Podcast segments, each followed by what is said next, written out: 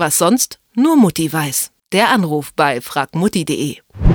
Teppich und Fliesen im Wohn- oder Schlafzimmer, unhygienisch oder ungemütlich oder altmodisch. Mittlerweile haben viele Häuser und Wohnungen Holzfußböden, doch damit der Bodenbelag auch lange Zeit gut aussieht, braucht er die richtige Pflege. Das gilt für den teuren Parkettboden wie auch für die günstigere Alternative Laminat.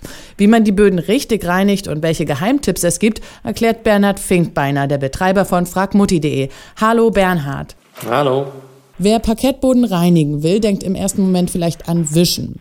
Ist das bei glatten Böden immer die beste Idee? Ja, kurze Antwort. Aber gerade bei Parkettboden muss man da in der Tat ein bisschen aufpassen. Zuerst sollte man den groben Schmutz eben entfernen mit einem Staubsauger oder mit einem Besen. Und dann wischt man nebelfeucht, dann keinesfalls nass. Also das ist eigentlich das Wichtigste dabei. Also es dürfen keine Wasserlachen oder so zurückbleiben. Ansonsten können eben hässliche Flecken auf dem Parkett entstehen. Oder Wasser kann durch die Ritzen ins Holz eindringen. Und dann kann es aufquellen. Und das will man natürlich vermeiden. Mhm, und mache ich irgendein Spüli da rein oder irgendwas Spezielles? Oder soll das das reine, klare Wasser sein? Also meistens reicht ja schon das klare Wasser. Es gibt für ein Parkett gibt es auch so Parkettpflegemittel, also Parkettreiniger. Da kann man hin und wieder mal was davon irgendwie ein bisschen mit ins Wischwasser geben. Zum Beispiel mit so einem Mikrofasertuch oder so reicht eigentlich auch Wasser. Und soll das Wasser heiß oder kalt sein? Das ist egal. Mhm. Und sind alle Holzfußböden in puncto Pflege gleich oder gibt es beim Preis oder auch noch andere Unterschiede zwischen Laminat und Parkett? Muss ich die unterschiedlich behandeln? Irgendwas beachten? Also ein paar Kleinigkeiten gibt es. Also Laminat ist in der Regel etwas robuster als Parkett, da die Oberfläche aus so einem relativ widerstandsfähigen Kunstharz besteht. Das heißt, hier gibt es nicht so schnell Macken. Bei der Reinigung schenken sich jetzt die beiden nicht so arg viel, weil die Oberfläche eben hart ist, bleibt der Dreck da drauf liegen und haftet irgendwie nicht so dran. Das heißt, Staubsaugen reicht oft schon aus und wischen kann man, wie ich vorher schon gesagt habe, den Parkett einfach mit Wasser. Bei Laminat muss man eben nur darauf achten, dass wenn man jetzt ein Putzmittel verwendet, dass dann eben irgendwie keine Schlieren auf dem Parkett zurückbleiben bleiben. Weil es hässlich ist oder warum? Sieht natürlich nicht so schön aus. Also man muss zum Beispiel aufpassen, dass man jetzt irgendwie dann nicht jetzt Kern- oder Schmierseife oder sowas oder Bohnerwachs oder sowas verwendet. Das heißt, man muss einfach darauf achten beim Laminat, dass der Reiniger irgendwie kein Wachs enthält. Also irgendwie Neutralreiniger zum Beispiel. Das Wichtigste ist einfach nur, dass man eben beide Böden nebelfeucht wischt. Das heißt, den Bodenlappen muss man wirklich sehr gut ausbringen und das sollte dann nach drei bis fünf Minuten, da sollte der Boden von alleine wieder komplett trocken eigentlich sein. Dann hat man alles richtig gemacht. Also alles nicht zu nass und so wie es klingt, ist das auch keine Geheimwissenschaft Wissenschaft, wie man jetzt den Holzfußboden wischt, sondern er ist eigentlich auch relativ pflegeleicht, so klingt es zumindest.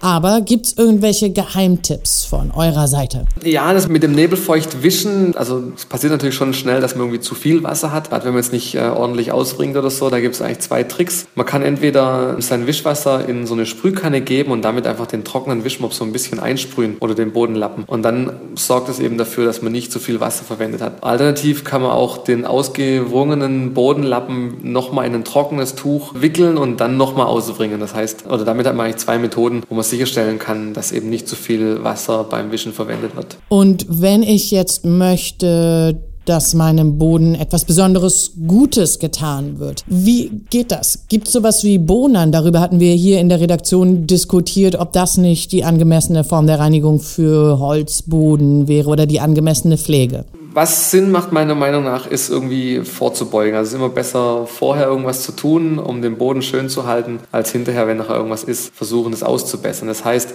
soll natürlich sorgsam mit seinem Boden umgehen, also zum Beispiel an den Möbeln und solche Filzstopper ankleben, nicht mit äh, Pfennig absetzen oder mit dreckigen Schuhen auf den Boden gehen, regelmäßig Staubsaugen, damit einfach keine Kratzer entstehen können oder nicht so schnell Kratzer entstehen können. Und dann das nächste wäre dann eben tatsächlich mit so einem Spezialmittel, äh, das hängt dann immer von dem Boden ab, den man eben hat, also ob es jetzt ein Parkettboden oder ein Dielenboden oder ein Laminatboden ist, eben mit einem Spezialmittel hin und wieder mal den Boden zu behandeln und zu versiegeln.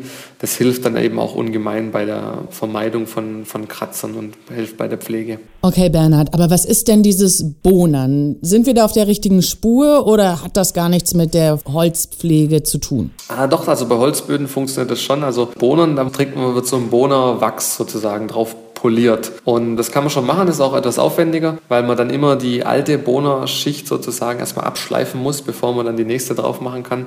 Aber das ist genau das. Also es wird dann mit Wachs sozusagen dann dieser Boden versiegelt und das schützt natürlich den Boden. Man muss natürlich auch darauf achten, da muss man sich halt immer informieren, was man jetzt für einen Boden hat. Ob der geölt ist oder ob der gewachst ist und dann muss man dementsprechend halt eben einen von diesen beiden Wegen wählen. Klingt ganz aufwendig. Noch eine ganz simple Frage. Es gibt ja viele alte Altbauwohnungen, die haben diese wunderschönen dicken Dielenbretter und dazwischen bilden sich aber so Ritzen und Spalten. Wie säubere ich denn diese Ritzen und Spalten zwischen diesen riesigen Dielen? Hast du da einen Tipp? Oder lasse ich den Dreck, wo er ist und hoffe, dass er sich festtritt?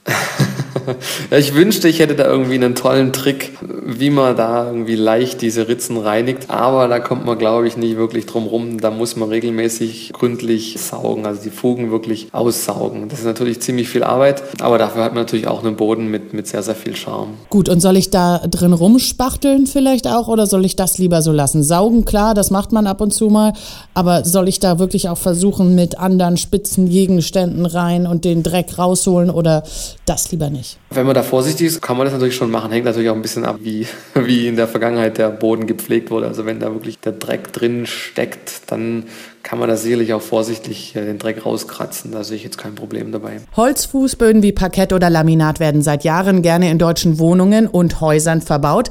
Damit man dauerhaft Freude damit hat, muss man sie richtig reinigen. Was man dabei beachten sollte, hat uns Bernhard Finkbeiner von fragmutti.de erklärt. Vielen Dank für deine Ratschläge, Bernhard. Sehr gerne. Was sonst? Nur Mutti weiß. Der Anruf bei fragmutti.de